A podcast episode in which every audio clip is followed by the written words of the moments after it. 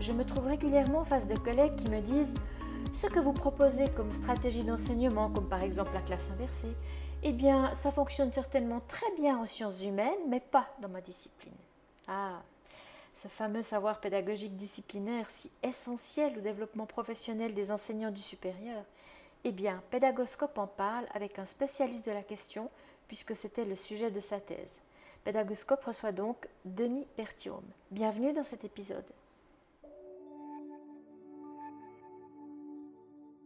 Alors, dans les épisodes précédents, nous avons abordé des sujets comme le, développement professionnel des enseignants, notamment le, développement de leur base de connaissances pédagogiques, hein, ce que j'appelle la boîte à outils de l'enseignant du supérieur. On a aussi parlé du passage du statut d'enseignant novice à celui d'enseignant expérimenté, hein, la notion d'expertise pédagogique. Et puis, on a abordé aussi la question de la résilience pédagogique, qui était la, capacité à faire face à, l'inconnu et à rebondir, à, apprendre aussi de cette situation-là. Et on montrait que c'était étroitement lié justement euh, à l'expertise, c'est-à-dire que plus la personne a développé son expertise pédagogique, normalement, plus sa résilience pédagogique va être élevée. Alors, les gens développent euh, leur expertise pédagogique, hein, leur, résilience pédagogique en, apprenant des choses nouvelles en matière de pédagogie, euh, en allant à des ateliers, en lisant des trucs. Mais en fait, la réaction générale des étudiants, des, enseignants, pardon, à ces nouvelles méthodes pédagogiques qu'ils euh, apprennent, c'est de dire d'abord, c'est super, je vais mettre ça en œuvre. Ensuite, euh, je fais comment Et puis finalement, euh, ils vont ajouter, ben, parce que dans ma discipline, euh, ça fonctionnera pas pour les raisons suivantes, parce que dans notre discipline, nous, c'est comme ça. Donc en fait, on, va se poser la question aujourd'hui de savoir comment on fait pour mettre en œuvre des pédagogies nouvelles dans mon domaine disciplinaire. on va voir en fait que la, la base de connaissances pédagogiques doit s'adapter aux spécificités de ma discipline. Par exemple, si je mets en œuvre l'étude de cas, euh, je ne vais pas mettre l'étude de cas en œuvre de la même façon si j'enseigne le droit que si j'enseigne l'ingénierie ou la médecine. Donc, on va voir qu'il y a des usages différents pour la même méthode. Donc, l'épisode d'aujourd'hui, c'est sur ce qu'on appelle parfois le savoir pédagogique disciplinaire, ou en fait, comment est-ce qu'on adapte ces nouvelles pédagogies à la spécificité de ma discipline. Merci Denis. Alors pourquoi est-ce qu'il est essentiel pour un enseignant de développer, un enseignant du supérieur, de développer son savoir pédagogique disciplinaire? Alors, on se souviendra, parce qu'on en a déjà parlé dans des épisodes précédents, hein, que les enseignants du supérieur sont d'abord et avant tout des spécialistes d'un domaine disciplinaire ou d'un domaine professionnel. Les gens se, se définissent eux-mêmes comme historiens, biologistes, physiothérapeutes, musiciens, musiciennes, et on leur demande en fait d'enseigner des cours dans ces domaines-là. Leur formation, généralement, elle vise le développement de connaissances ou de compétences dans leur domaine de spécialisation, mais pas nécessairement dans ce qu'on va appeler la didactique, c'est-à-dire l'enseignement de ces connaissances ou de ces compétences. Euh, les enseignants du supérieur finissent donc par devoir se développer, développer leurs connaissances, leurs compétences en pédagogie euh, sur le tas, hein, et donc développent une compréhension de ce qu'on va appeler la relation enseignement-apprentissage, ce que l'enseignant, l'enseignant peut faire pour aider les apprentissages, et ce que les étudiants étudiantes vont faire pour justement apprendre ce qui est euh, présenté par les enseignants et les enseignants. Alors, Qu'est-ce qu'on sait à l'heure actuelle? C'est que, entre autres, il y a une grande différence entre l'enseignant novice et l'enseignant expérimenté. J'en ai parlé déjà quand on parlait d'expertise. C'est ce qu'on va appeler la compartimentalisation des savoirs. Euh, l'expert, d'un domaine donné, va pas nécessairement être expert ou expert d'autres domaines. Alors, si moi je suis spécialiste de la vie sexuelle des fourmis pygmées d'Asie orientale euh, en biologie, ça ne fait pas automatiquement de moi un spécialiste en pédagogie universitaire. Donc, les, enseignants qui sont intéressés à se développer vont chercher des nouvelles connaissances euh, par euh, des, trucs sur la classe inversée, sur euh, enseigner à l'aide de discussion, faire appel à certains outils technologiques dans les enseignements. Ils vont aller chercher ces informations-là à divers endroits, alors dans des livres, des ateliers de formation, sur Internet, auprès de collègues.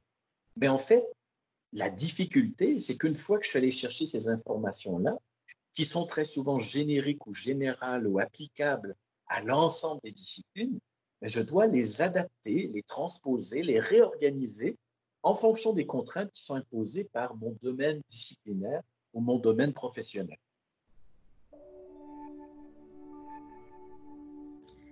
Merci Denis, mais alors pourquoi l'adaptation à la discipline, à la profession est-elle essentielle dans l'adoption de nouvelles méthodes pédagogiques? Alors ça, c'est la question intéressante dans le fond. C'est qu'est-ce qui fait qu'une méthode pédagogique doit être transposée ou adaptée pour qu'elle fonctionne dans un domaine particulier? Alors, il y a deux aspects fondamentaux justement de, ce qu'on appelle ce savoir pédagogique disciplinaire. Le premier, c'est euh, ce qu'on va appeler la spécificité disciplinaire. Tous les enseignants, les enseignants du supérieur qui sont des spécialistes dans un domaine donné savent bien que chaque discipline va être construite d'une façon spécifique. Je prends l'exemple des mathématiques on, dit souvent que les mathématiques, c'est une discipline cumulative parce que euh, pour passer à la notion B, j'ai besoin de la notion A. Et une fois que j'ai la notion A et B, je pourrais passer à la notion C. On a d'autres disciplines, je prends l'exemple de la philosophie, qui fonctionnent pas du tout comme ça, qui sont plutôt comparatives. Si je veux étudier Platon, euh, j'ai pas besoin nécessairement de commencer par Socrate et Aristote. Je peux commencer par euh, un autre penseur et revenir et comparer euh, les, modes de pensée. Donc, chaque discipline a sa propre façon de, fonctionner, de, construire le savoir, mais elle a aussi sa propre façon de réunir les spécialistes de cette discipline. Alors là, je vais utiliser un gros mot, c'est ce qu'on appelle dans la littérature la cohésion paradigmatique, hein, c'est-à-dire la similitude de pensée entre les membres d'une discipline ou d'une profession. Et là, je reprends deux exemples. En physique, euh, on a une très très forte cohésion paradigmatique au sujet de la gravité. Euh, les physiciens, les physiciennes entre eux, entre elles, s'entendent sur le fait que comment la gravité fonctionne. En économie, alors on a très peu de cohésion paradigmatique. Euh, sur comment résoudre une crise économique. On dit souvent qu'il y aura autant de scénarios de solutions que d'économistes dans la salle. On voit déjà poindre une différence ici entre les sciences humaines et sociales et ce que moi j'aime bien appeler les sciences inhumaines et asociales, hein, les sciences pures et appliquées, où dans les sciences humaines et sociales, on a beaucoup moins de cohésion paradigmatique, de similitude de pensée que généralement dans les sciences pures et appliquées. Donc, on a déjà deux éléments. Euh, un troisième par rapport à ça, c'est que chaque discipline repose aussi sur ce qu'on va appeler des représentations sociales, hein, des façons communes euh, d'enseigner, d'apprendre, euh, qui sont transformées en normes ou en pratiques, qui sont devenues des règles à travers le temps. par exemple, quand j'enseigne l'économie, il est attendu que je dessine des graphiques euh, sur un tableau où que je présente des visuels qui expliquent aux gens euh, les courbes de l'offre et de la demande et l'évolution de celle-ci dans le temps. Euh, on va aussi voir peut-être dans des, dans des domaines comme en histoire de l'art où il est essentiel à un moment ou à un autre de faire une visite de musée pour voir l'œuvre authentique, pas seulement des reproductions. Donc en fait, chaque discipline a à la fois sa structure, sa, cohésion paradigmatique, euh, ses propres représentations sociales. Et tout ça mis ensemble vont faire que euh, une méthode pédagogique appliquée à une discipline va pas nécessairement fonctionner de la même façon dans un autre domaine disciplinaire ou professionnel. Donc, Parfois, je vais rencontrer des nouvelles méthodes pédagogiques que je vais essayer d'importer dans ma boîte à outils. Euh, et si elle est particulièrement adaptée à ma discipline ou à ma profession, alors ce sera assez facile de le faire. Et sinon, ce sera plus difficile parce que là, j'aurai moi-même un travail d'adaptation à faire. Si on prend l'exemple de l'apprentissage par problème en médecine, hein, où en fait les étudiants et les étudiantes sont placés dans des situations de cas réels, où ils doivent apprendre, trouver l'information nécessaire pour résoudre ce cas-là, L'APP, en fait, est une méthode qui est construite à partir de la pratique de la médecine où le futur médecin euh, est, confronté au cas d'un patient. Comment je fais pour faire de l'APP dans le domaine de la philosophie ou en design? C'est possible de le faire, mais là, je n'ai pas sous la main cette idée de cas du patient euh, que j'aurais dans le cas de la médecine. Donc, je vais devoir travailler beaucoup plus pour importer cette méthode pédagogique-là dans, euh, dans ma discipline, dans mon domaine professionnel. Alors ça, c'était la première dimension, si on veut, qui va influencer la création du savoir pédagogique ici. Maintenant, si on s'arrête là, ça voudrait dire que tous les enseignants d'une même discipline ou d'une même profession enseignent de la même façon. Donc, tous les chimistes, normalement, enseigneraient de la même façon. Euh, tous les, biologistes vont enseigner de la même façon. Tous les, enseignants dans le domaine de la physiothérapie ou des soins infirmiers enseigneraient de la même façon. Et nous savons très bien en réalité que ce n'est pas le cas, que chaque enseignant, chaque enseignante va avoir des caractéristiques propres, une forme de personnalité personnelle ou pédagogique, si on veut. Euh, et c'est ce qu'on va appeler la, posture individuelle face au savoir. Euh, dans la littérature plus scientifique, on appelle ça l'épistémologie personnelle. Donc les croyances qu'une personne va avoir au sujet du savoir, au sujet de qu'est-ce que c'est que le savoir, euh, comment est-ce qu'on l'acquiert, comment est-ce qu'on l'évalue. Alors pour illustrer cette notion de croyance au sujet du savoir, prenons l'exemple, si je dois changer un pneu de voiture, mais que j'ai aucune idée comment le faire. Alors, est-ce que je commande un livre de mécanique automobile que je vais lire de A à Z pour voir comment développer, comment changer le pneu de la voiture, ou est-ce que je vais demander à mon voisin que j'ai déjà vu faire? Les deux sources d'information sont aussi valides l'une que l'autre, les deux sources de savoir. Mais certaines personnes vont être tentées de plutôt travailler à partir de livres, d'autres vont plutôt être tentées de travailler à partir de témoignages.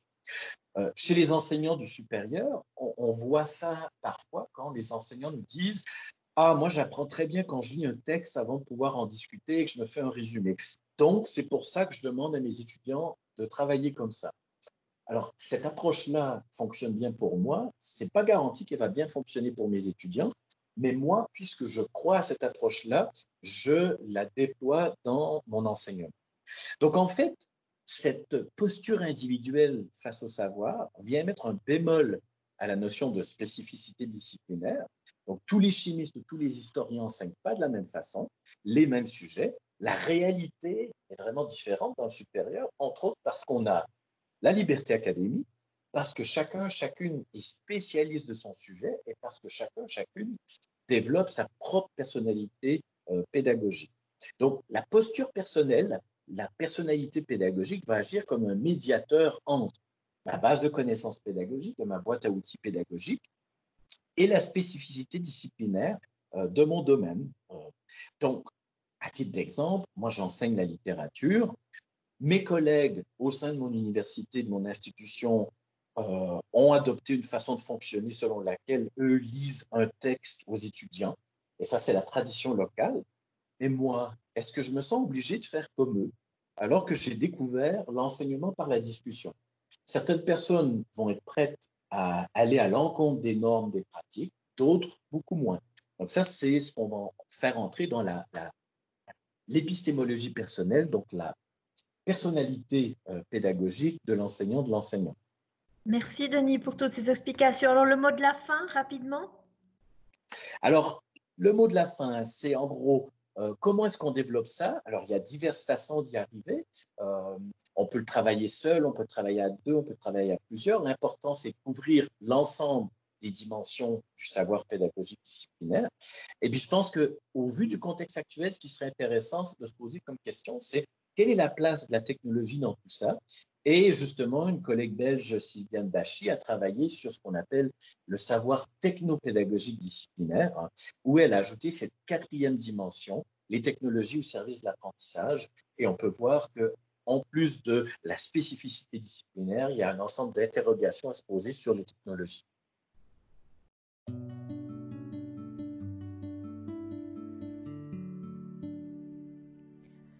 Voilà, c'est terminé pour aujourd'hui. Un grand merci d'avoir écouté cet épisode. J'espère que le format vous a plu. Si oui, dites-le moi avec 5 étoiles ou même un petit cœur sur iTunes.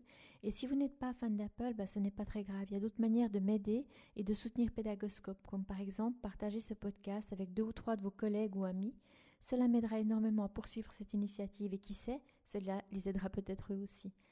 N'hésitez pas à me faire part de vos commentaires ou même à postuler pour participer à un épisode de Pédagoscope si vous le souhaitez. Merci et à très vite pour un nouvel épisode.